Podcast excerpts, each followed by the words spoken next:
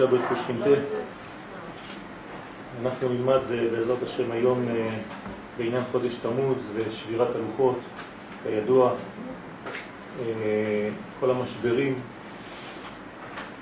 נובעים מהשבירה הזאת, משבירת הלוחות, המשברים הכלליים והמשברים הפרטיים בחיים שלנו התחילו בעצם העובדה שבבריאת העולם קודם כל היה צמצום, היה משבר של המציאות הכוללת, שהמשבר הזה היה אמור להיות מתוקן, אלא שבני האדם קשה להם אה, לשחזר, לתקן את המציאות הזאת, ומדי פעם יש איזה מין אה, הזרמה אלוהית, ניסיון נוסף לגשת אל העולם, ואם העולם אה, מסוגל לקבל אז הוא מקבל, ואם העולם לא מסוגל לקבל אז יש שוב פעם משבר, וזה בעצם מה שקרה כאן בעניין הליקות.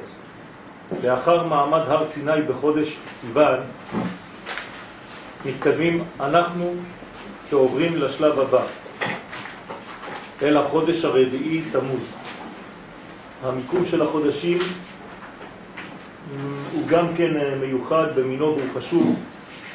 מתן תורה היה בחודש השלישי, ומתן הלוחות היה אמור להיות בדיוק אחר כך.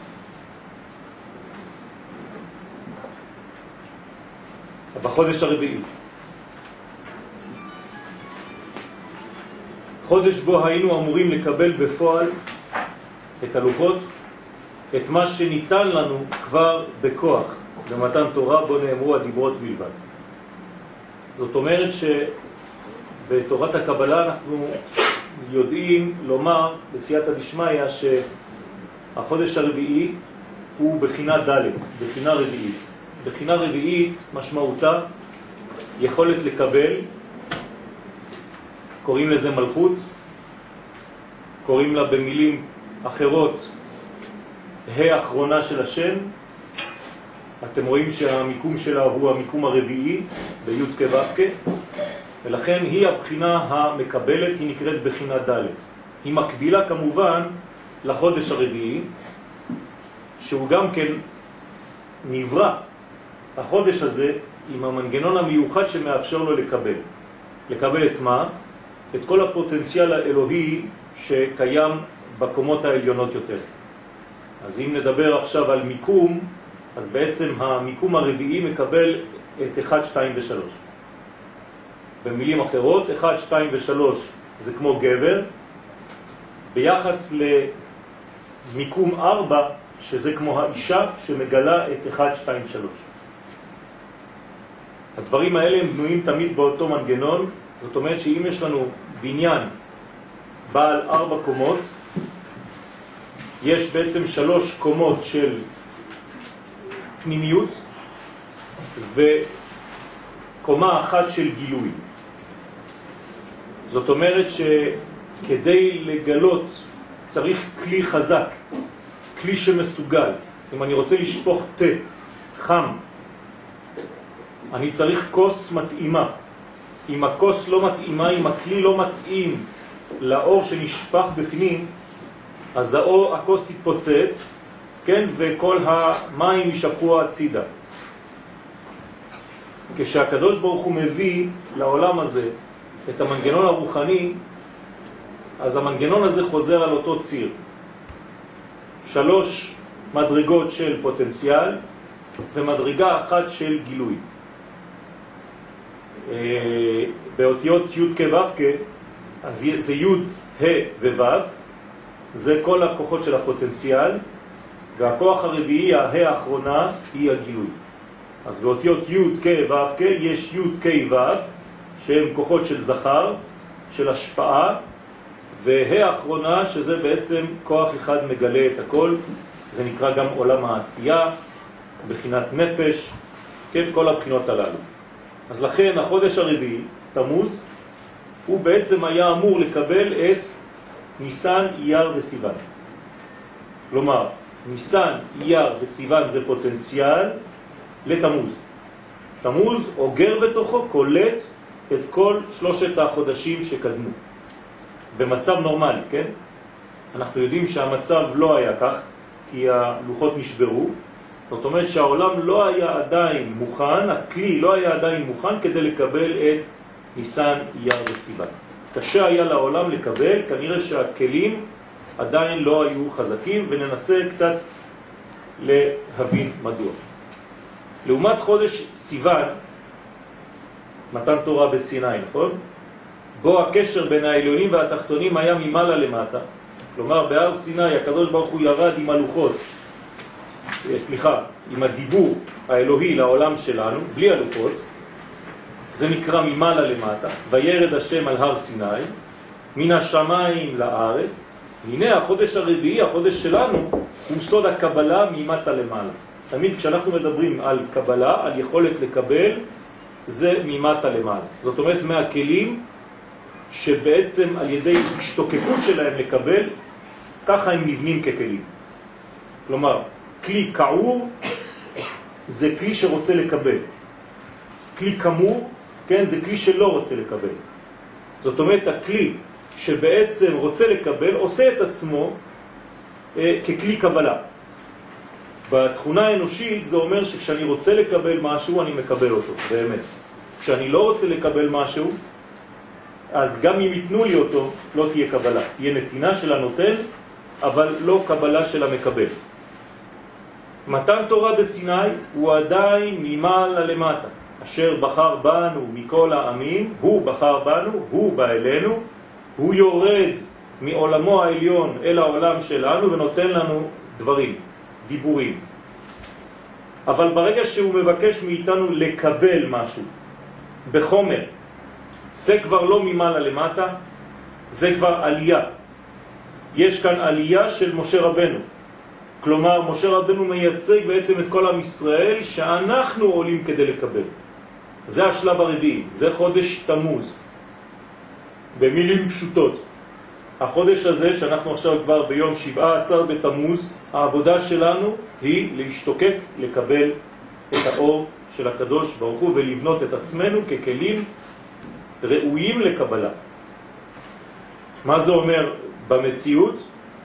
להתגעגע, להשתוקק, לדרוש, להבין שהחודשים הריקים האלה, חודשים שלא מרגישים את אור השם, חודשים כבדים, חודשים של העלם גדול, של סתירה גדולה, של הסתר גדול, זה לא כדי להעניש אותנו, אלא להפך, זה לגרום לנו לרצות יותר, להתגעגע, להשתוקק. ברגע שהדבר הזה פועל כמו שצריך, אנחנו מבינים שהקדוש ברוך הוא נעלם כדי שנבקש אותו. אם כשהוא נעלם אנחנו אומרים לו, טוב, תחזור מתי שתרצה, אז לא הבנו את העניין. העניין של ההעלם האלוהי זה דווקא כדי שנשתוקק אליו. תמיד ההפרדה היא כדי להתחבר שנית, יותר חזק. זה מה שקורה בחודש תמוז. חודש תמוז עניינו להפוך את עצמנו לכלים, כלומר לרצות, כלי פירושו רצון, זה לא כמו הכוס שאמרתי לכם מקודם, כאן אנחנו מדברים עכשיו על הפן האנושי, איך אני הופך להיות כלי של משהו, כלי של מישהו, כשאני רוצה לקבל ממנו. אישה שאוהבת את בעלה הופכת להיות כלי קיבול. זה נקרא ממטה למעלה, כלומר מהתנופה האנושית אל כיוון האלוה. בסוד אור חוזר, זה נקרא אור חוזר. האור הישר זה היה במתן תורה, בחודש סיוון, האור החוזר זה בחודש תמוז. ובקבלה אנחנו לומדים כלל, האור החוזר הוא הכלי. ככה עושים כלי לאור הישר. כלומר, גם הכלי הוא אור, במונחים של אנוש. גם הכלי הוא רצון, גם הנתינה היא רצון. אבל כשאני רוצה לקבל, אני הופך להיות כלי. זאת אומרת שבחודש תמוז אני צריך לרצות, לעורר בעצמי את הרצון. ככה אני בונה את הכלי שלי. בסוד אור חוזר שהוא בניין הכלים כידוע, ככה בונים כלים. אני חוזר, החודש השלישי מקביל לעולמות ההשפעה. יש עולמות של השפעה. אז אמרתי לכם שזה במספר שלוש, כאן אני נותן להם שם, אצילות, בריאה ויצירה. לא כל כך חשוב אם אתם לא זוכרים, אבל אלו המונחים של הקבלה, שלושה אה, אה, חודשים של נתינה. זאת אומרת אצילות, בריאה ויצירה. והחודש הרביעי, חודש תמוז, מקביל לעולם העשייה. זה מה שצריך לזכור. החודש שלנו הוא עולם של לעשות. ושוב פעם אני חוזר, לעשות זה פירושו להתלבש בכלים ולהיות מסוגל לקבל את מה שרוצים מאיתנו. הקדוש ברוך הוא דורש, הוא שולח לנו אנרגיה, שלוש מדרגות, ואנחנו צריכים לפתח את האנרגיה הזאת. למה הדבר דומה? לזרע. זרע יש לו שלוש בחינות בתוכו, אני לא נכנס עכשיו לפרטים, בלי להיכנס. אבל בתוך הזרע עצמו, בתוך טיפת הזרע יש שלוש כוחות, כמו בדיוק כמו שאנחנו אומרים פה, שלושה כוחות. והאישה, בתוך הבטן שלה, אמורה לפתח, היא החלק הרביעי. היא נקראת בחינת ד' כי היא כמו דלת, שהיא פתוחה לקבל את הזרע ולעשות ממנו תינוק. בנמשל, אנחנו פועלים כמו אותה אישה ביחס לקדוש ברוך הוא. הקדוש ברוך הוא תמן בנו זרע, זרע משולש, לכן התורה היא משולשת. יש בתורה נביאים כתובים. היא נקנה בחודש השלישי, כי זה חייב להיות משולש. ניסן יר סיוון, על ידי הבן השלישי, אחרי מרים ואהרון במשה. ביום השלישי, כתוב ויהי ביום השלישי, ויהי קולות וברקים, למרות שזה היה יום שבת, כי גם שבת הוא יום משולש. הרי יש לנו סעודה ראשונה, סעודה שנייה וסעודה שלישית בשבת. ולכן שבת הוא גם כן סוד המשולש. כשכותבים שבת כותבים שין בת. והזוהר אומר לנו ששין זה ג' קווים. איך כותבים שין? ו', ו', ו'. זאת אומרת שלושה צירים. והבת אמורה לקבל את שלושת הצירים. לכן זה בת של שין, שבת. שין בת, בת של שלושה קווים. זה אותו דבר, זאת אומרת ששבת יש לה סגולה לקבל. אז כל זה החודש השלישי, כל זה התורה המשולשת. לעם משולש, עם ישראל נקרא עם תליטאי, שיש בו כהנים, לוויים וישראלים. ולכן זה מה שהקדוש ברוך הוא נתן לנו. אבל מרגע שהוא נותן, עד רגע שאנחנו מקבלים, עובר זמן. דרך אגב, כשאנחנו יוצאים ממצרים, והקדוש ברוך הוא אומר לנו שאנחנו עתידים לעבוד את השם על ההר הזה, אומר רש"י שם במקום לסוף שלושה חודשים.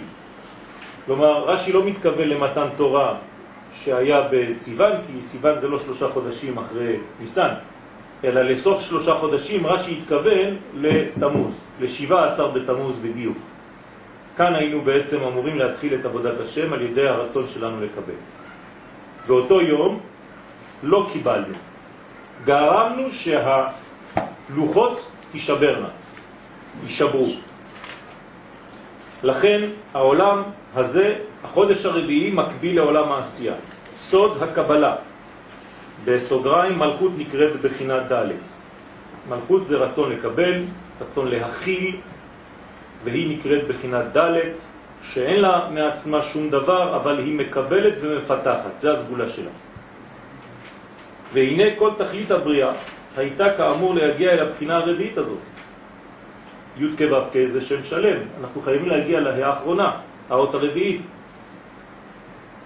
להיות לו התברך דירה בתחתונים. זה כל המגמה. כל עוד ולא הגענו למטה, כל עוד הזרע לא הפך להיות תינוק, לא היה כלום. כל עוד הפוטנציאל לא התגלה בחומר, בעשייה, בחיים שלנו, עוד לא עשינו שום דבר. זה כל הסוד של החיים שלנו, להיות דומים לקדוש ברוך הוא שהחוכמה שלו פועלת, כמו שאנחנו חוזרים הרבה פעמים ואומרים, כולם בחוכמה עשית. החוכמה של הקדוש ברוך הוא היא פועלת, היא עושה. גם החוכמה שלנו צריכה להיות חוכמה של עשייה, לא חוכמה שבראש. אנשים חכמים בראש יש מספיק. אבל אנשים שיודעים לתרגם ראש למעשה, זה חסר. זה מה שצריך. כאלה אנחנו צריכים להיות, וזה סוד כל הבריאה. בריאת העולם היא לעשות לו יתברך דירה בתחתונים, שאנחנו נראה את החוכמה שלו כאן בעולם שלנו. כך אומר המדרש, תנחומה, פרשת נסור, וכשקבלה זו אינה מתממשת כראוי, באים במקום זה החורבן והגלות.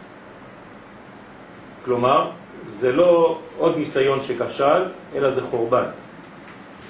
כל פעם שהקדוש ברוך הוא מביא לעולם ניסיון נוסף לגשת אלינו, לרדת אל עולמו, אחרי שהקדוש ברוך הוא כמובן יצא מעולמו כשהוא ברא את העולם. אז הקדוש ברוך הוא מנסה לחזור לעולמו. הוא חוזר כמה פעמים בהיסטוריה. ראינו כבר פעם אחת שנכשלה כשהיה זמן המבול. זמן הבבול לא היה אמור להיות מבול, זה היה גם כן חזרה של הקדוש ברוך הוא לעולם, זה היה מתן תורה ראשון. רק שאנשים באותו דור לא קיבלו את התורה, אז זה הפך להיות, במקום מים של תורה, אין מים אלא תורה, זה הפך להיות מבול. לכן המבול לא מופיע לכתחילה בפסוקים. כתוב והמים היה על הארץ, אבל אחרי 40 יום כתוב מבול. כשכבר זה מתחיל להתממש ואנשים לא מקבלים, זה הופך להיות מבול. מה שלכתחילה לא היה אמור להיות מבול. אז היה פספוס של מתן תורה בפעם הזאת. היה גם פספוס של מתן תורה בדורות אחרים, אני לא אכנס עכשיו לכל ההיסטוריה. אבל גם כאן, בעניין שלנו, ב-17 לתמוז, הקדוש ברוך הוא ירד גם כן. או שאתם מקבלים את התורה, או שזה הופך להיות עוד פעם חורבן. ואכן, זה תחילת החורבן, ואנחנו רואים לאורך ההיסטוריה, כן? הרבה הרבה שנים אחר כך, שחורבן בית ראשון היה גם כן באותה תקופה, חורבן בית שני גם כן באותה תקופה, ועוד כמה דברים מאוד מאוד חשובים שהראו לעם ישראל באותה תקופה, כאילו הדבר הוא טבעי שהתקופה הזאת מיועדת לזה. לא, התקופה הזאת לא מיועדת לזה, אבל כל פעם שאנחנו לא מקבלים, אנחנו כאילו משחזרים את החורבן. על זה נאמר בחז"ל, כל דור שהתורה לא ניתנה בו, כל דור שלא נבנה בית המקדש, זה כאילו התורה עוד פעם נשברה, כאילו חרב בית המקדש. מה זה אומר? שאם היום אנחנו עדיין לא קיבלנו את בית המקדש, זה אומר שכאילו החרבנו אותו שוב פעם, כי אנחנו עדיין לא מוכשרים לקבל את מה שצריך לקבל כראוי, ולכן אנחנו באנו ללמוד איך לתרגם את הכישלון הזה להצלחה. אסור לנו להמשיך ובמרכאות לציין את הימים האלה, כן, כמו שאומרים הגויים, עד ויטה מטרנה. זאת אומרת, בלי סוף. אנחנו חייבים לשנות את המגמה. ברגע שנהיה מקבלים, 17 בתמוז יהפוך להיות יום של שמחה.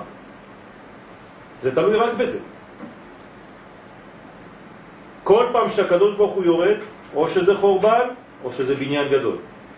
בחודש סיוון, במתן תורה, כן? קדוש ברוך הוא ירד. שם אמרנו, נעשה ונשמע.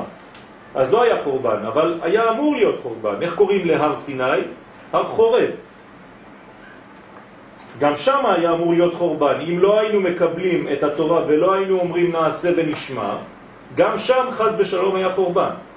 אז אמנם קיבלנו, אבל ברגע שקיבלנו את הלוחות, זה לא אותו דבר, מתן תורה ומתן הלוחות, לא להתבלבל, כן? כאן אנחנו חודש אחר כך. משה עלה לשמיים כדי להוריד את הלוחות. וכשהלוחות ירדו, לא קיבלנו, שם נשבר. לכן יש חורבן וגלות. דיברות והלוחות זה האמירה, המחשבה והמעשה? עוד מעט נדבר על, על ה... כן. הדיברות והלוחות, הדיברות זה הפוטנציאל והלוחות זה המימוש. כן, כל עוד הקדוש ברוך הוא מדבר זה כאילו נטיית הזרע, אבל המימוש ממש זה הלוחות. הנה, אני תכף מסביר את זה כאן, ואשר על כן, עיקר עבודת האדם בחודש תמוז, כן, הוא הכשרת הקרקע לקבלת התורה בפועל בעולם הזה. וזאת הייתה כוונתו התברך, כשנתן את הלוחות הראשונים למשה רבנו עליו השלום. לכרות את עשרת הדיברות, לכרות את הדיברות, זה לא סתם דיבורים, זה עכשיו צריך להיות חרוט, איפה? שנאמר בהר סיני במציאות החיים בדמותם של הלוחות. כלומר, מה שנאמר בהר סיני בדיבור היה עכשיו אמור להיות חרוט בתוך החומר של החיים שלנו, של המציאות שלנו. נכון? הקדושה שבתוך הטבעיות.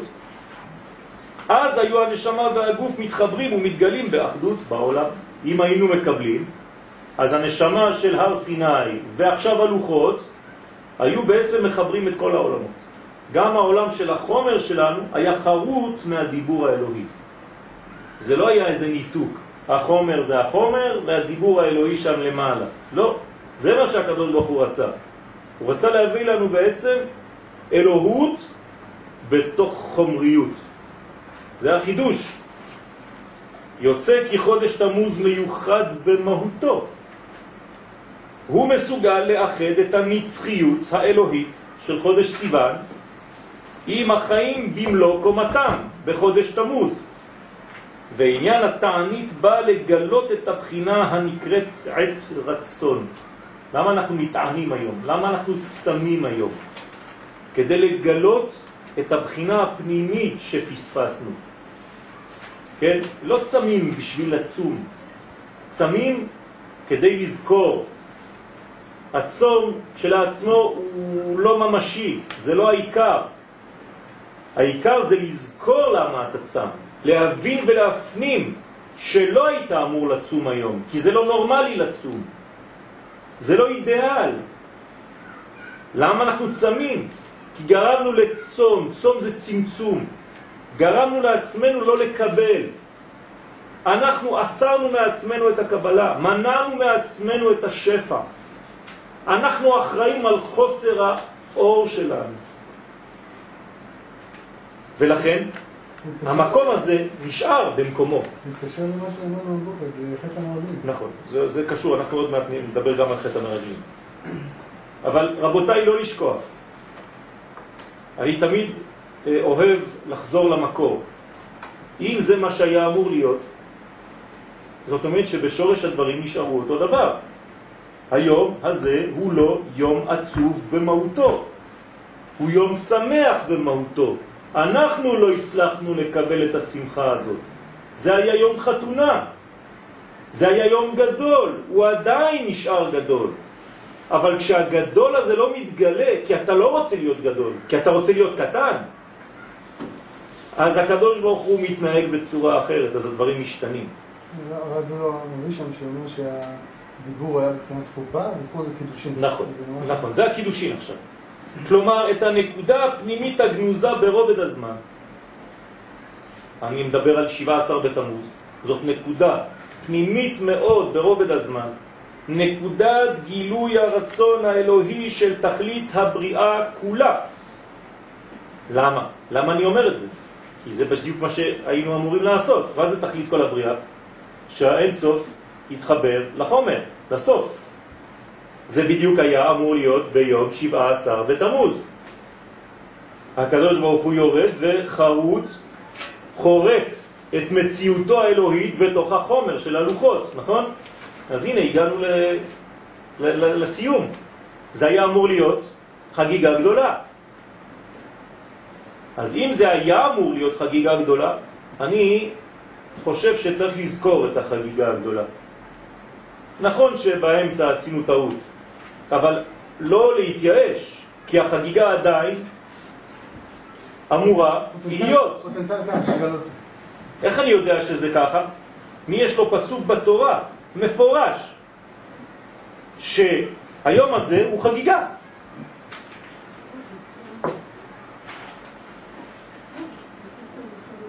מה כתוב? שבת עצמו, כאילו... כן, זה, זה, זה, אני, אני מדבר בתורה, לא בכתובים, לא בנביאים. המחולות בעגל? יפה, מה כתוב בעגל, במחולות? וירא את העגל ומחולות. נו, זה, זה החטא. אבל מה אומר אהרון? חג לשם מחר. מה זה אומר? זה היה אמור להיות חג. פספסנו את זה היום, זה יהיה מחר. ואם לא מחר, אז מחרתיים. זאת אומרת שאהרון כבר מגלה לנו בנבואה גנוזה בתוך הטקסט. חג לשם מחר. אתם פספסתם את החגיגה הגדולה, אבל בעזרת השם מחר היא תהיה. באותו יום. כמה שנים אחר כך, בימינו בעזרת השם. והנה מצד עוצמת הזמן הזה. אז יש לזמן הזה עוצמה גדולה. הייתה אמורה להיות עבודת האדם בהשוואת הצורה עם הרצון האלוהי העליון. היינו אמורים להיות עכשיו שווים בצורתנו האנושית למה שהקדוש ברוך הוא רוצה מאיתנו. דבר עצום. ובאמת חותם הרמב"ם ז"ל ברש הלכות תענית, כל הצומות עתידים להיבטל לימות המשיח, ולא עוד, אלא שיהפכו לימים טובים של ששון ושמחה.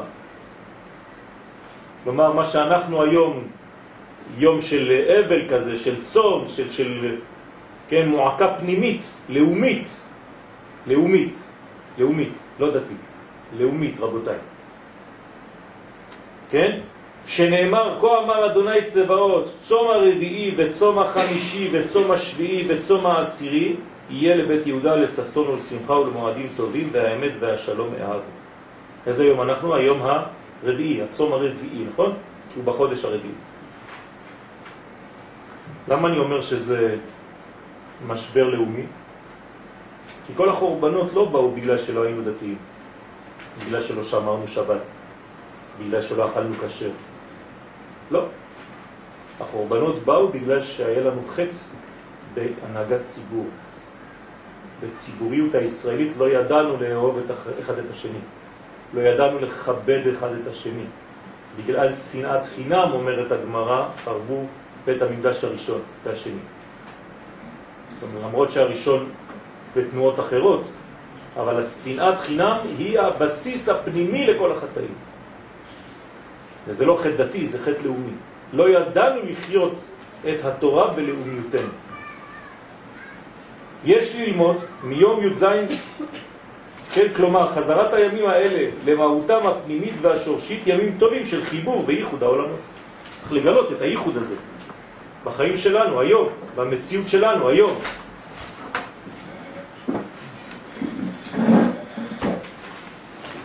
יש ללמוד מיום י"ז בתמוז בפרט, ברשות הרב, את המסר הגנוז בדברי המשנה בתענית כ"ח, חמישה דברים הראו את אבותינו בי"ז בתמוז.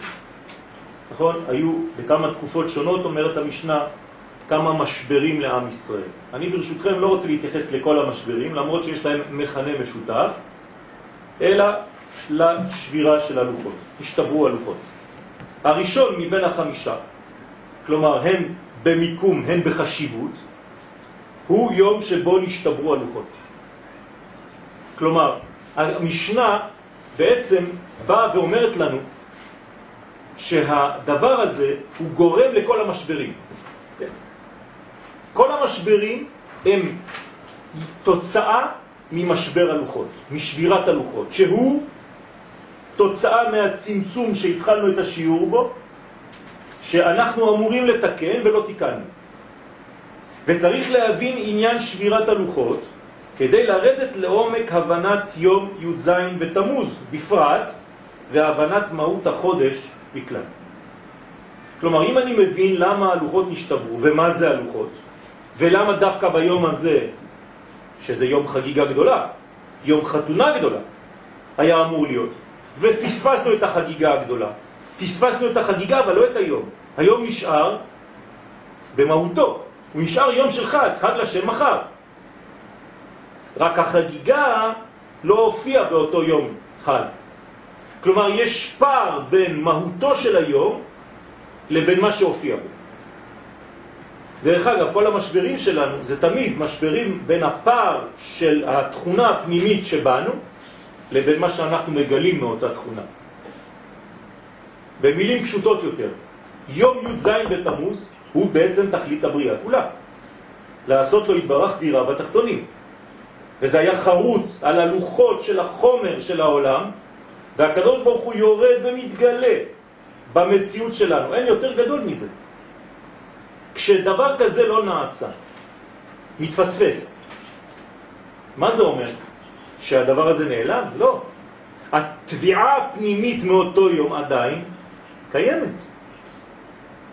זאת אומרת שהיום, עכשיו, ברגע שאני מדבר אליכם, הקדוש ברוך הוא תובע מאיתנו ביום הזה, במציאות היום הזה, הגדול, העצום הזה. אהוביי, קלתי, איפה את? את חושבת שאני התייאשתי? החופה הזאת צריכה להתקיים, אבל אני מחכה לך. את לא מסוגלת לקבל את המציאות שלי חקוקה בחייך. זה מה שאומר החתן לכלה. את אוהבת אותי מרחוק. את אוהבת אותי בטלפון, בדיבורים, בהר סיני, בסיוון. כשאני קצת יורד לחיים שלך, כשאני רוצה לחקוק את מציאותי בתוכך, את מתחילה לפחד. מה קורה לך? שבירת הלוחות היא כאמור הפרדת האותיות מהחומר.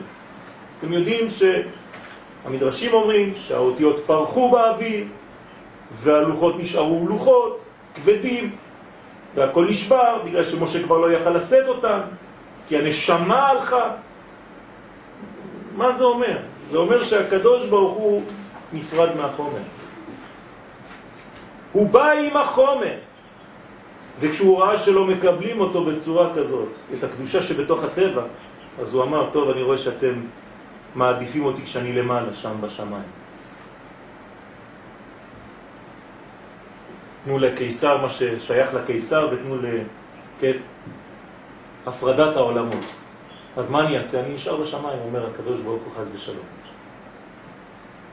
והגלות היא הגלות שלו. רחל, שהיא המלכות, שאומרים שהיא מבקה על בניה, כתוב כי איננו, כי הוא איננו. כי אתם גרמתם לו, על ידי שאתם לא יודעים לקבל את האלוהות שבטבע, גרמתם לו להיות מנותק מהטבע. אז הוא איננו, הוא הלך. האותיות הראשונות שדיברנו בתחילת השיעור, י', ה' וו', של י' כו' כ', כל האותיות של הזכר, הפוטנציאל, עלו חזרה למעלה. ונשארה האות ה' לבד, גלמודה, עצובה, כן? אין לה מנוח. כן? לא מצאה יונה מנוח לכף רגלה, גם כן עוד סוד אחר, שלא ניכנס בו, זה כבר שיעור אחר. אותו עניין כאן חוזר, ואנחנו חייבים להחזיר אותו, את היוד, קי, וו, אל ההא האחרונה. זה ישעיהו, להושיע את היוד, קי, וו, כך אומר הזוהר. זה הנביא של הגאולה. להושיע את היוד, קי, וו, להושיע את הקומה העליונה ולהביא אותה לקומה התחתונה. מה שהיה הפוך בירמיהו, נביא הגלות, ירום יוד, קי, וו. כשיש גלות אז יוד, קי, וו עולים למעלה, אז יש הפרדה בין העולמות. במילים פשוטות ולא סתם במשחק אותיות, שזה לא משחק אותיות, אבל שיהיה לכם יותר פשוט. הקדוש ברוך הוא לא רוצה להיות בשמיים. כמו שהוא בשמיים, הוא רוצה להיות בארץ. התכונה הזאת, הביטוי הזה היה יפה יפה בתכונת הלוחות. הקדוש ברוך הוא התחבר, נחרץ בתוך הלוחות. אנא נפשי, כתיבת יהבית, כתוב. ואנוכי, אני את נפשי הכנסתי בתוך הלוחות האלה. כל כולי בפנים. ואתם לא יודעים לקבל אותי בצורה כזאת. אתם פוחדים מהטבע. אתם חושבים שהטבע זה אנטי אלוהי. אתם חושבים שהטבע זה אנטי דתי. אתם לא מבינים את תורת ארץ ישראל, את הקדושה שבטבע. אתם עדיין יהודים גלותיים, שהשמיים זה השמיים לשם, בפירוט גדול והארץ נתן לבני אדם. אתה תישאר בשמיים ואנחנו נשאר פה. ואל תבוא ל... לרדת לעולם שלנו, כי זה מחייב נורא.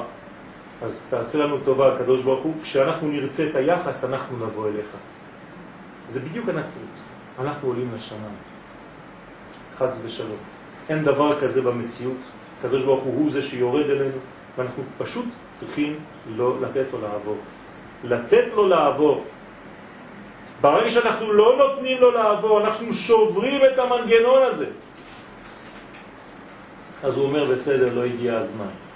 לא הגיע הזמן, משבר במקום בניין. הגמרא בסנהדרין אומרת שכל פעם במוצאי שביעית, או שיש גאולה, או שיש מלחמה. תמיד זה בא באנטיתזה גדולה מאוד כזאת, כן? או חורבן, או הר חורב. אותו דבר. מתן תורה מצליח זה בסדר. או מתן תורה או מבול. אותו דבר. גם שם הייתה גישה, כן, אלוהית לרדת לעולם הזה. אז הפרדת האותיות מהחומר, דהיינו פירוק האחדות בין הנשמה והגוף, כן, בין הקדוש ברוך הוא והעולם, או במונחים אחרים, הפרדת השמיים והארץ. שבירת הלוחות היא סדק במוחלט. זו שבירת הראייה הכוללת בכל מישורי המציאות. כי אנחנו לא רוצים את הקדוש ברוך הוא במציאות שלנו, של כל רגע. זה בדיוק מה שעשינו, שגרמנו לשבירה. כשגרמנו לעגל, אמרנו לקדוש ברוך הוא, אנחנו לא רוצים לראות אותך בכל רבדי המציאות, זה יותר מדי תובע מאיתנו. אתה מבין, הקדוש ברוך הוא, המוסר שלך הוא כל כך גדול, אנחנו כל כך קטנים, יהיה לנו קשה מאוד לחיות אם אתה נמצא איתי כל הזמן. אז הקדוש ברוך הוא בבקשה ממך, צא קצת מהבית, צא קצת מהמציאות שלנו בעולם הזה, תן לנו קצת חופש פעולה. והקדוש ברוך הוא מסתתר, הוא מכבד את הבקשה הזאת.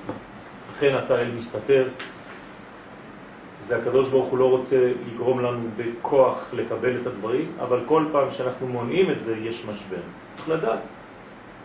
לטובת הבנות חלקיות מצומצמות. אנחנו מעדיפים להיות קטנים, לראות דברים קטנים, זה זה, אני יודע שזה זה וזה זה בכל מקום. אל תדרוש ממני מוסר אלוהי בבקשה ממך. כמו ריבוי החלקיקים שנוצרו עקב השבירה של האחדות הכוללת. אנחנו מעדיפים לראות את הדברים בפרטים. העולם שלנו עולם של פרטים, יום ועוד יום, נקודה כזאת ועוד נקודה, זה אני יכול לשלוט על זה, אל תביא לי דברים כוללים, קשה לי מאוד. תביא לי הלכה, אל תביא לי נבואה. בלוחות יש סוד עצום, שהרי לעומת ספר התורה, שהוא שילוב של שני דברים, דיו וקלף, הנה הלוחות הם אחדות נפלאה בין חומר הלוחות והאותיות שהיו חרוטות בהם. זה לא שני דברים. אתם מבינים, נכון? ספר תורה זה גביל שעליו בא הסופר ומניח דיו בצורות. שני דברים שונים, אחד על השני. והלוחות זה לא מה שהיה. הדיבור האלוהי חרוט בתוך החומר. אתם מבינים את הרעיון הפנימי? זאת מציאות אחת, אחדותית, זאת הרמוניה שאי אפשר לתאר אותה. החומר נתן רווח לאלוהי להיכנס בתוכו. אתם שמים לב מה קורה? נתנו מקום לקדוש ברוך הוא בחומריות שלנו כדי שהוא יעבור. זה השער לשם. לכן ההלוכות היו בעצם חירות. אל תקרא חרות, אומרים חז"ל, אלא חירות, שאפשר לראות אותה מכל הכיוונים. כי נתנו רווח, תרתי משמע, כן, לעצמנו, לעולם שלנו בכלל, שהאלוהים יורד ומתגלה בחומר. פה רב יורי אומר שזה אפילו לא פנים בפנים, אלא פנים מכל הכיוונים. נכון. אין פנים ואחור ואין פנים בפנים, כי זה אחור מבחוץ, אלא פנים לכל הכיוונים. מכאן אנו לומדים, כן, את מעלתה העליונה של התורה האמיתית, התורה המקורית. כן, תמיד הרב שלי, הרב צוקרמן, זכר לטוב, שואל את התלמידים על איזה חומר כתובה התורה. כן, אז כולם עונים על קלף, על אבן, על... אומרים, אתם יותר מדי דתיים. זה ספר תורה, זה לא התורה. התורה כתובה על חומר החיים שלנו. זה מה שלא הבנו. אנחנו, כשאנחנו אומרים תורה, מה אנחנו חושבים? ספר תורה, שמונח בארון. לא להתבלבל רבותיי, זה ספר תורה, זה לא תורה. תורה זה לא ספר, תורה זה חיים. חיי העולם נתן מתוקן. זה בתוך, ממש במציאות שלנו. ולכן המעלה העליונה של התורה כפי שהיא בשורשה. אם היא ככה בשורשה, מה צריך להיות הלימוד שלי? האם כשאני לומד זה סתם כדי קצת אה, לפתח את השכל שלי? את המחשבה שלי כשאני לומד תורה? להיות קצת יותר חכם? לא. התורה, כשאני לומד אותה במובן האמיתי שלה, כמו הלוחות, היא צריכה להיות חקוקה, חרוטה בתוך המציאות של החיים שלי. היא ואני דבר אחד, אורייתא וישראל חד הוא. בקודשא בריחו, ככה זה צריך להיות. היום אנחנו חכמים לומדי תורה. אה, שני דברים. זה לא ככה. ותורתך בתוך מעי. אומרים חכמי הקבלה שבבית המקדש הכהנים היו רק אוכלים בשר, אבל הבשר הזה הוא היה בשר של קודשים, קודש שמתלבש בחומר הכי גס, ומזה הם היו הופכים להיות חכמים יותר, בדרגה של נבואה. בסוד ותורתך בתוך מעי. יוצאים אחרי מילואים בבית המקדש וכאילו למדו סודות עמוקים. מה, מה קרה? כלום, אכלנו על האש. אכלנו על האש. איך אכלת על האש ונהיית חכם? כי הבעיה שלנו זה שבמשך הדורות נהיינו קצת דתיים. ואנחנו חושבים שהתורה זה טקסט, זה ספרים. שכחנו שהתורה היא בתוכנו. כמו שאמרת, וחיי העולם נטע בתוכנו, לא דיו על קלף. מכאן אנו למדים את מעלתה העליונה של התורה כפי שהיא בשורשה וגם את הלימוד היעלה. לימוד שצריך להיות חרוט במציאות חיינו ולא רק בחלק אחד מאישיותנו, או בשכל, או ברגש, לא, הכל. עוד נאמר בתלמוד ירושלמי בשקלים על הפסוק מזה ומזה הם כתובים כי הלוחות כללו בתוכם את כל התורה כולה עד שאפילו מה שתלמיד ותיק עתיד לחדש בסוף כל הדורות כבר נמצא בהם. מה זה כל התורה כולה? לא תורה, כל התורה. אתם זוכרים, עמדנו פעם על הדיוק הזה, משה קיבל תורה מסיני. אבל הקדוש ברוך הוא לא נותן תורה, הקדוש ברוך הוא נותן התורה. הוא נותן את המכלול, רק אנחנו מעצם היותנו מצומצמים מקבלים תורה. תורה ציווה לנו משה. לא התורה, למרות שעלינו לקבל את התורה, כי הוא נותן את התורה. למה אני מקבל רק תורה? כי אנחנו לא מסוגלים עדיין לקבל את התורה. אבל התורה, איפה היא הייתה? אומר הירושלמי, בתוך הלוחות. התורה. לכן מזה ומזה הם כתובים. איפה שלא תלך, מאיזה זווית שתסתכל, על כל המציאות שלך. כמובן, תצאו קצת מהפשט, כן? זה לא נאמר סתם על הלוחות, שאם היית רואה אותה מכאן או מכאן. זה בסדר בשביל גן חובה. זה מה שעתיד כל כן? יושר להפוך לעיגולים. נכון. זה, זה כבר בקבלה שהיושר הופך לעיגולים. כלומר, והוא באמצע. עתיד הקדוש ברוך הוא לעשות, לעשות מחול לצדיקים והוא באמצע. כן? זה אלוהינו, כן? מצביע, מורה באצבע. על כל פנים, זה הסוד, להסתכל על כל מציאות החיים. ונראה לומר בסייעתא דשמיא שכל ענייני התורה אמורים להיות באחדות גמורה. מאוחדים עם מציאותו של האדם ובשלמות המשייכת את תוכנם לכל הזמנים. במילים אחרות, אנחנו צמים היום וצריכים לדעת למה אנחנו צמים. אוי ואבוי אם הצום הזה עובר, וצמנו. צום קל. איך היה הצום? זה מין אידיאל, כן? הפכנו את החולף לאידיאל. איך היה הצום? האידיאל שלנו זה לצום. נהיינו משוגעים. האידיאל שלנו זה לא לצום, להפך. זה להביא את הקדושה האלוהית בתוך האוכל, בתוך החומר של החיים שלנו. מי שחושב להתקרב לקדוש ברוך הוא דרך צומות ועינויי הנפש והגוף, זה בכלל לא מה שאומרים חכמי החסידות והקבלה, זה כבר לא שייך לדור שלנו. תורת ארץ ישראל זה הקדושה בתוך הטבע, דרך המאכלים שלך, דרך השמחה שלך, דרך הבריאות הגופנית שלך, לא פחות מאשר דרך הבריאות הנפשית שלך.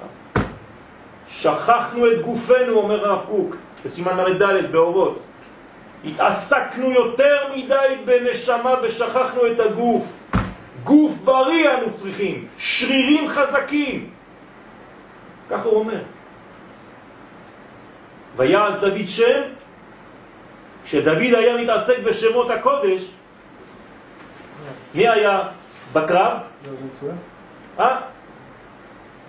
יואב בן צרויה במלחמה, בכלים שם, במלחמה. מסביר הרב קוק, זה סוד גדול. הוא אומר, אתה יודע למה ודוד היה מתעסק בשמות? בגלל שההוא מתעסק שם במלחמה. שיש לך צעירים של עם ישראל, אומר הרב שם, שמתאמנים אימון גופני להיות מוכשרים לגבורה הלאומית, אז אלה שיושבים בישיבות ומייחדים ייחודים של קבלות יכולים לייחד אותם. כי אלה, שם החיילים עוזרים להם. והמקובלים עוזרים לחיילים לפתח את גופם אותו דבר. משני הכיוונים זה עובד. זאת התורה של ארץ ישראל. את זה שכחנו. הנה, זה שבירת הלוחות. זה יהדות של גלות. להמשיך ולהמשיך לצום ולקבוע את הצומות ולהשקיע במגילות של צומות ולקנות מגילת איכה. אנחנו לא, לא, לא דוגלים בזה. תקנו מגילת אסתר אם אתם רוצים, לא מגילת איכה. מגילת איכה קוראים כי צריך לקרוא, אבל די, עד כאן. אנחנו צריכים לשנות את זה, אסור לנו להתרגל. כל הבעיה שלנו שאנחנו, יש לנו ראש גלותי. הכותל, הכותל, מה הפך להיות בשבילנו? אידאל. לאן אתה הולך? לכותל. מה, יש משהו אחר? למה הדבר דומה? אתה בא לראות אותי, אבל אתה לא נכנס לבית. אתה נשאר ליד הקיר בחוץ, ואתה מדבר עם הקיר. ואני מחכה בבית ואני אומר, הוא היה צריך להגיע, הוא לא בא. וחושבים שהאבנים של הכותל זה המציאות, האידיאל, זהו, זה נגמר כאן. עד כדי כך שיש כמה חכמים מאיתנו שאומרים, את הכותל נשמור לנו, ואת מה שיש בפנים ניתן לערבים. פשש, איזה חידוש, חכמים גדולים.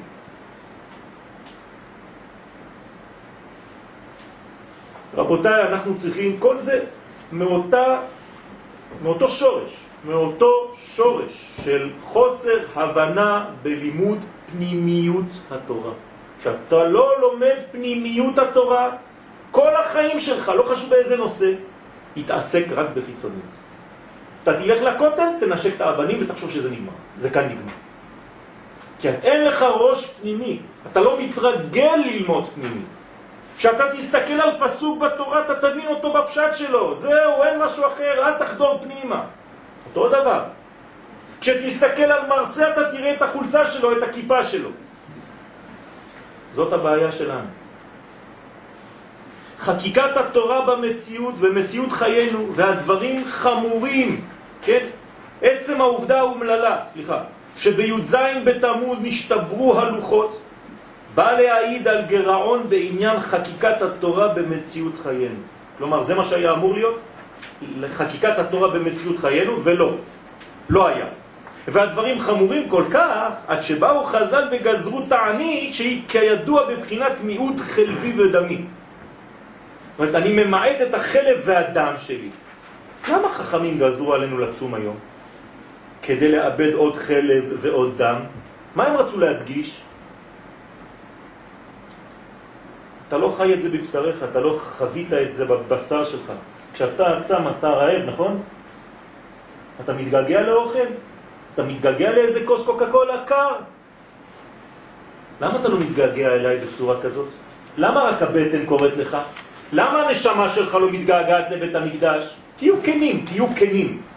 מישהו היום מתגעגע לבית המקדש באמת? צמים. אה, כמובן, גם מי שעשה את זה הוא לא יגיד, מרוב צניעות. אבל אין הרבה. אין הרבה. אנשים צמים כי צריך לצום, כי כתוב בלוח, צמים. באיזה שעה מתחיל לצום? מתי הוא מסתיים? זהו. עשיתי את שלי. עשיית עגל הזהב בו בזמן שהיה אמור להתגלות החיבור הגדול בין השמיים והארץ כן, אתם יודעים איך זה היה, נכון? למעלה משה מקבל את הלוחות ולמטה עם ישראל עושה עגל. אותו זמן. כלומר, יש שתי מצלמות. תמיד אני מתאר את זה כשני צילומים. בו זמנית. כן, מצלמה כלפי הקדוש ברוך הוא עם משה רבנו, כל אחד מנסה למשוך את הלוחות, ולמטה עושים עגל ורוקדים. איך יכול להיות דבר כזה, תגידו? איך זה עובד? נובעת, הדבר הזה נובע מן הפחד, פשוט מאוד לחיות חיים בעלי משמעות עליונה המנוהלים על ידי מוסר אלוהי. זהו. במילים אחרות, אנחנו לא רוצים שהקדוש ברוך הוא ירד לעולם הזה. אנחנו פוחדים. אומרים, אומרים בתפילות. אבל אם זה באמת היה קורה, כשזה באמת קורה, מה אנחנו אומרים לו? וואלה, איך אני אעשה... עכשיו תכננתי איזה טיול עם אשתי, עם הילדים, זה קלקל לי כל התוכניות, יש לי איזה נסיעה לחו"ל, יש לי איזה סיבוב פה ושם, אני צריך לעשות זה, עכשיו בניתי ז'קוזי, אמר לי מישהו. מה יעשה? הקדוש ברוך הוא ירד עכשיו בחיים שלי, הוא יישב לי על הורידים? קשה, לא? מוסר אלוהי, תמיד אני יושב בספה שלי, הקדוש ברוך הוא איתי, וכל מה שאני עושה הוא נמצא איתי. לא קשה? קשה, אנחנו לא רוצים את זה. בתת מודע אנחנו אומרים יותר מדי קשה, זה יותר מדי תובעני, זה, זה תובע מאיתי יותר מדי מאמצים, הקדוש ברוך הוא, תשחרר אותי. תן לי להיות קטן. פחד מלהיות גדולים. האחריות שניתנה לעם ישראל בהיותו הצינור שדרכו עובר המוסר האלוהי לעולם הזה דורשת וטובעת. עגל הזהב מסמל את ההעדפה להישאר קטנים. עם דרישות קטנות ועם הישגים קטנים. אני עושה את שלי, מה אתה מבלבל את הראש?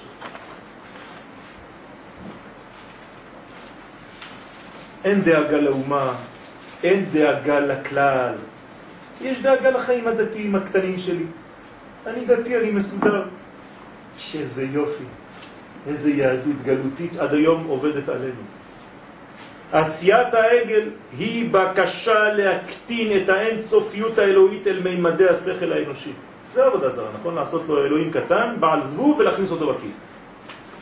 וכל פעם שיש לי איזה בעיה, אני מוציא את הבעל זבוב הזה, כן?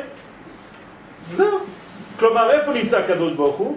רק במה שאני, עם השכל הצ'ופצ'יק הקטן הזה שלי, יכול להשיג ונגמר.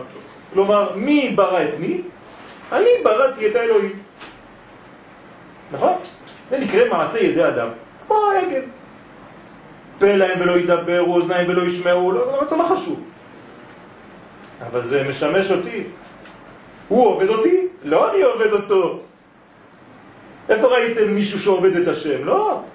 העבודה זרה היא עובדת את האדם.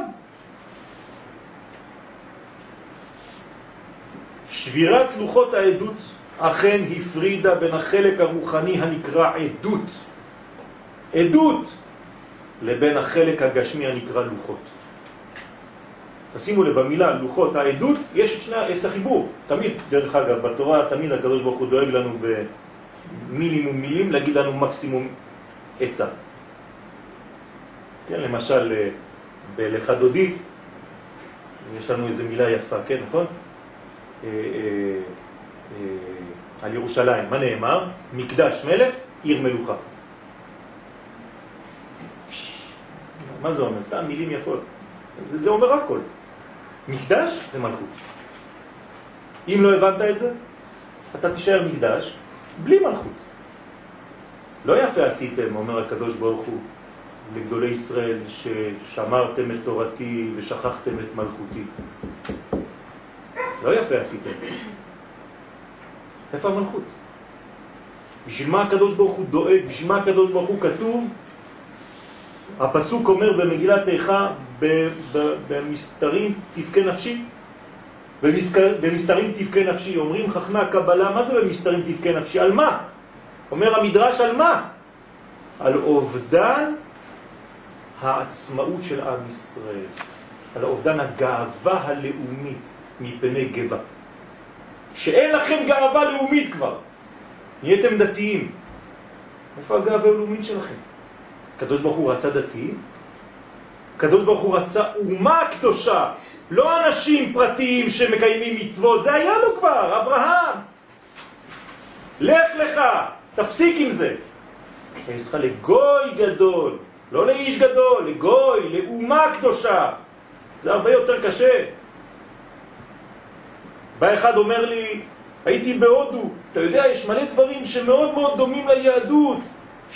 קיבלתי הערות גדולות, מה, מה, יש, מה יש, מה דודך מידות, היפה בנשים?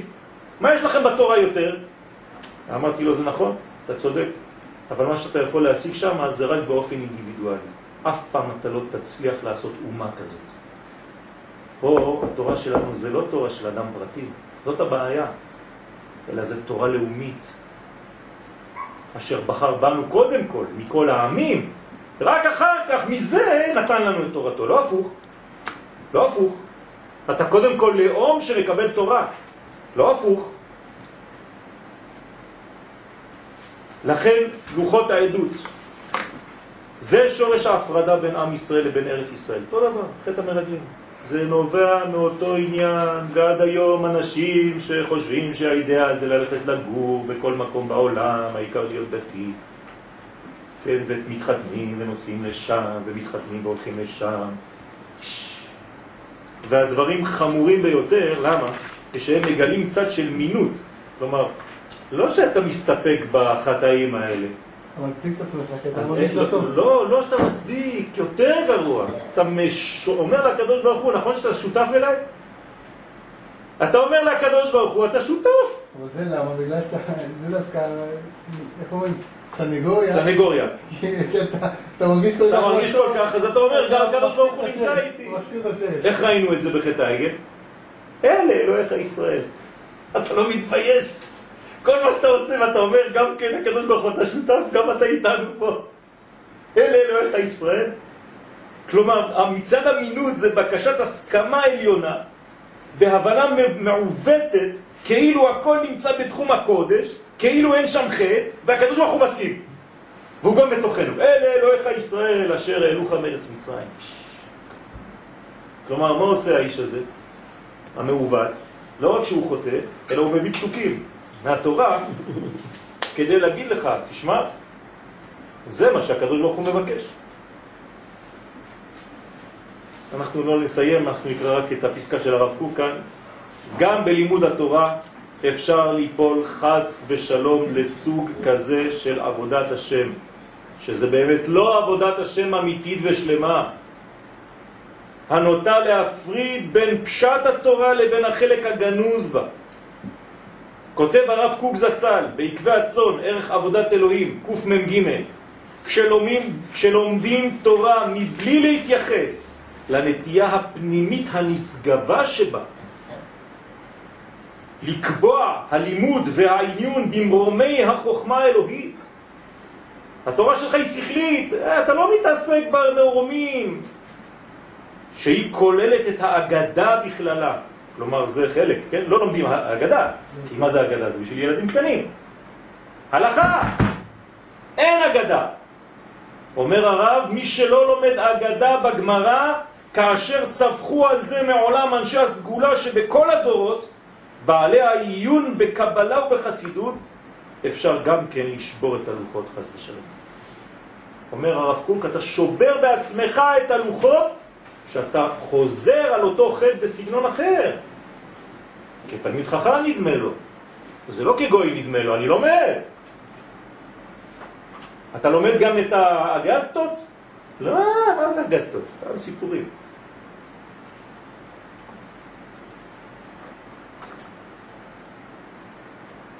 הבחינה הזאת, כתוב, יש גם אה, אה, עניין של חורבן, כתבו חז"ל, כן, למה בעצם אה, חרבה ארץ ישראל? בגלל שלא בירכו בתורה תחילה. מה זה לא בירכו בתורה? מה עכשיו, הנה, עכשיו עולים לתורה, לא עושים ברכה, קוראים ישר? מה זה לא בירכו בתורה תחילה? חכמי הסוד מסבירים, לא בירכו בתורה תחילה, זאת אומרת שהתורה הפכה להיות בשבילם ספר של חוקים, ספר של מצוות. הם לא בירכו בתורה תחילה, בשורש הפנימי שלהם. כלומר, במילים פשוטות, לא הבינו את הרובד הגנוז, את מה שקורה למעלה. כשאתה לא מבין מה קורה למעלה, שמשה נותן, מקבל לוחות, אז למטה, ברובד הנמוך, בפשט, אתה עושה עגל. כשאין לך ראייה כוללת של כל התמונה, כלומר, אם אחד היה פוקח את העיניים בעדה והיה אומר, רגע, רגע, רגע, תסתכלו בפנימיות מה קורה. משה נותן לנו עכשיו תורה, הקדוש ברוך הוא נותן לו לוחות. מה אתם עושים? לא. מה שקורה שם זה שם, כי זה משה האיש, לא ידענו. לא רוצים לדעת, זה עולם אחר. תן לנו משהו אחר, בוא אתה אהרון, אתה קרוב לעולם שלנו, תעשה לנו משהו. לאלוהים אשר ילכו לפנינו. ברבים, אי אפשר כבר לסבול את האלוהים היחיד הזה, אנחנו לא מבינים אחד פה בעולם, אני רוצה פרטים. עשה לנו אלוהים אחרים אשר ילכו ברבים, כן, לפנינו, מלא, מלא, מלא. זאת הבעיה, זה החורבן. חורבן והתגובה של החורבן, כן? למה הקדוש ברוך הוא אומר למשה, יישר כוחך ששיברת, אם אני אומר את כל מה שאמרתי? הרי משה עשה בשכל. אלא בדיוק נותן להם בדיוק מה שהם רוצים. אתם רוצים תורה של פרטים? קחו. של עסיסים, מיליארדים של פרטים. זה מה שאתם רוצים, זאת הקומה שלכם. בינתיים תחיו עם זה. הקדוש ברוך הוא יורד בכל הענבה שלו ואומר לנו, יש לי סבלנות, אני ערך אפיים, רציתם תורה שהיא מתפוצצת למיליארדים של חלקים, כל אחד לוקח קטנה, בסדר, אבל אל תשכחו, האידיאל זה לחזור יום אחד ללוחות הראשונים. את זה אנחנו לא צריכים לשכוח היום. לא לצום בגלל שצריך לצום סתם, להבין את התוכן הפנימי של הצום. לא להתפלל בגלל שצריך להתפלל, בגלל שכתוב, אלא להבין, הקדוש ברוך הוא לא אוהב, רמוס חצריי, מה אתם רוצים? לא רוצה את החודשים שלכם, לא רוצה את החגים שלכם. אם אין ביניכם את האחדות הפנימית הזאת, את היסוד הפנימי הזה, כן, הגיבוש הזה, כן, אז חבל. אז אני לא רוצה, כן, יש לי דאגה לעם ישראל, גם אם אני קטן מאוד, שלא נמשיך בהיסטוריה הזאת עוד הרבה זמן בצורה שאנחנו ממשיכים אותה עכשיו. שנשנה שמה שאמר אהרון, חג לשם מחר, כבר יתקיים עכשיו. במהרה בימינו אמן.